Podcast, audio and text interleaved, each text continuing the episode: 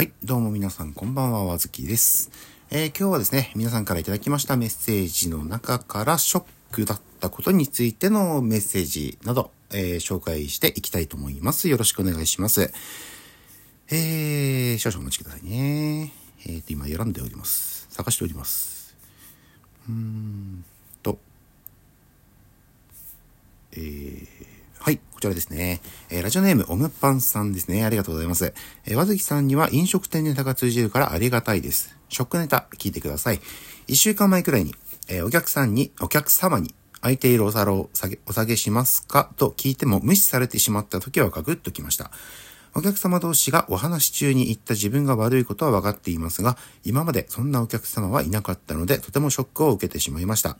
そんなの日常茶飯事だよと、和月さんは思うかもしれませんが、えー、あるあるでも嫌ですよね、ということでメッセージいただきました。うーん、あるあるです。ど、いやーでも、どうですかね？でもこれ、あれですよね。普通無視しなくないですかね？まあ、その客、お客様が特別だ、特別ってかこう、ちょっと変わってるんじゃないですかね。自分なんかは、もし、例えばね、友達とかと話してる最中に、こう、店員さんが来てお酒しますか？ってあ、むしろ、あの、ほら、あの、食べ終わった食器とかって、あの、店側も早く洗いたいじゃないですか。もちろん。あの、で、しかもね、こう、乾いちゃったらね、洗いづらくなるとか、まああるかもしれないですけど、そういうのもあるし、えー、なるべく早く空いてるお皿は下げて、えー、準備、準片付けをして、その次の準備とかね、につなげるっていうものもありますし、客側としてもね、あの、邪魔じゃないですか、正直食べ終わった皿は。なんで、むしろ、むしろありがたいぐらいの感じで、あ、お願いします、みたいな感じで言いますけどね。で、しかも、おそらく、このオムパンさん、ね、あの、その、お客様のところに行った時も、失礼しますって言ってね、失礼します、あの、空いてるお皿お下げしてよろしいでしょうかみたいな感じで聞いたと思うんで、別に、あのー何も悪いことはないと思うんですよ。話中に行こうが。あの、話中に、話する、タイん？話してるのを終わるタイミングをわざわざ待ってね、行くほどこっちも暇じゃないんだよって話ですよね。なんで、別に悪いことではオムパンさんが悪いことをしたとは全く思わないですね。まあ、そういうお客さんもいますけどね。うん、いるけど、稀じゃないですか？多分。今までそんなお客様いなかったっていうことなんで、多分その、その客、そのお客様がね、客、客って言っちゃうわ。そのお客様がね、異質だったということで、いうふうに思いますけど、あの、だからよく、あのー店員さん、まあ、なんでもですね、例えばレジの人、レジ、レジ打ちの人だとか、あのーレストランのね、店員さんだとか、あの、そういう人にこう、なんていうんですかね、横柄な態度を取る人とか、こう、雑な対応する人、客でね、がめちゃくちゃ嫌なの、嫌というか、無理。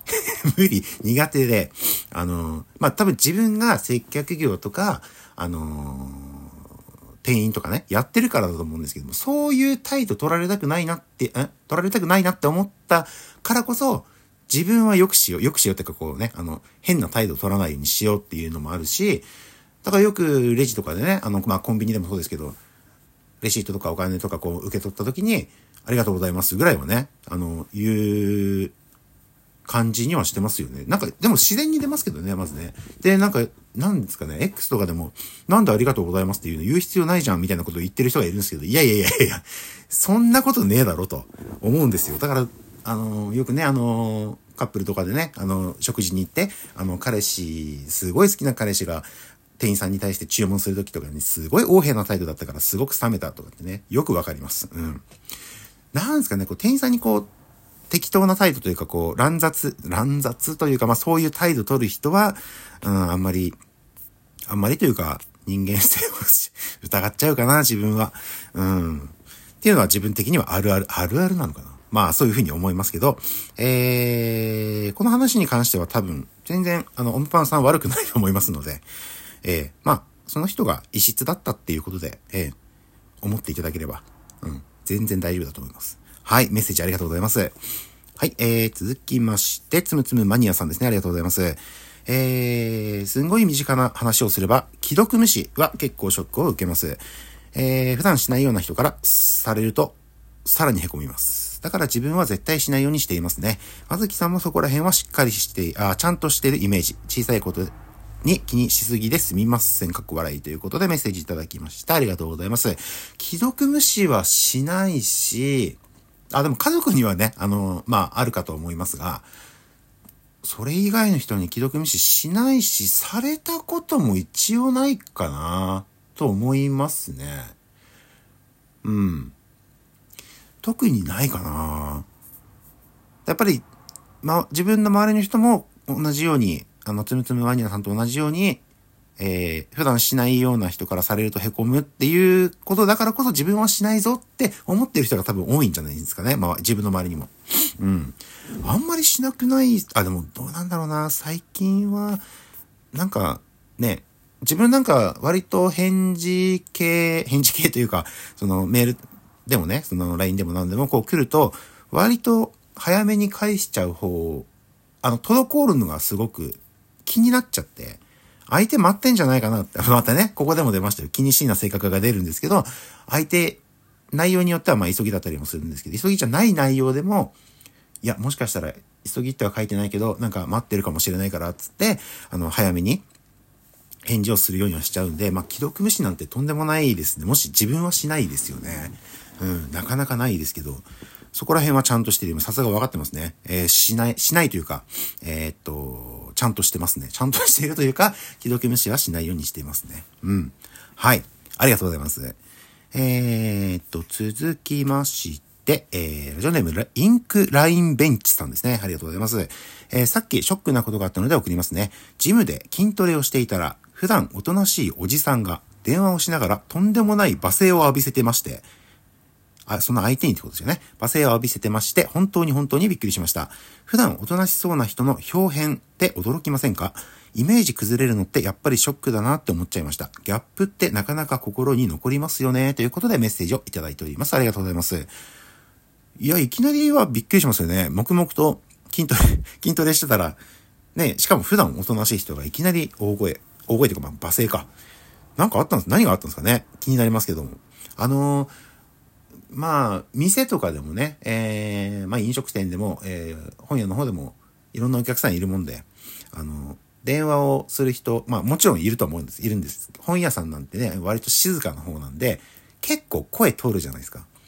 で、あの、めちゃくちゃでかい声でね、あの、足出ししてるおじさんぐらいの人がいまして、周りも一斉にふってこう振り返る、振り返るというかその人を見るんですけどね。まあ、当の本人は何にも気にしてないんですけど、やっぱり本屋はね、割と静かなイメージ、イメージというか、まあ、静かにするのが、割と、まあ、子供以外はね、ちっちゃい子供以外は静かにするもんなんじゃないかなっていうイメージがあるんで、そこびっくりしまして、店員であのー、カウンターのね、レジのとこにいたんですけど、自分も見ちゃいましたからね、すげえでっけえ声で、あの、話してて、結構真ん中じゃなかったんですよ。ちょっと端っこの方だったんですけど、それでもやっぱり聞こえるぐらいなんで、よっぽどでかかったんじゃないですかね。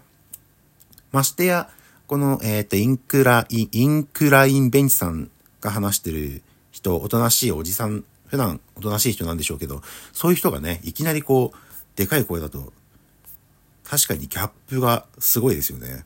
え？この人こんなん言うの？みたいなね。しかも、しかも罵声でしょ？すごいな。ショック。うん。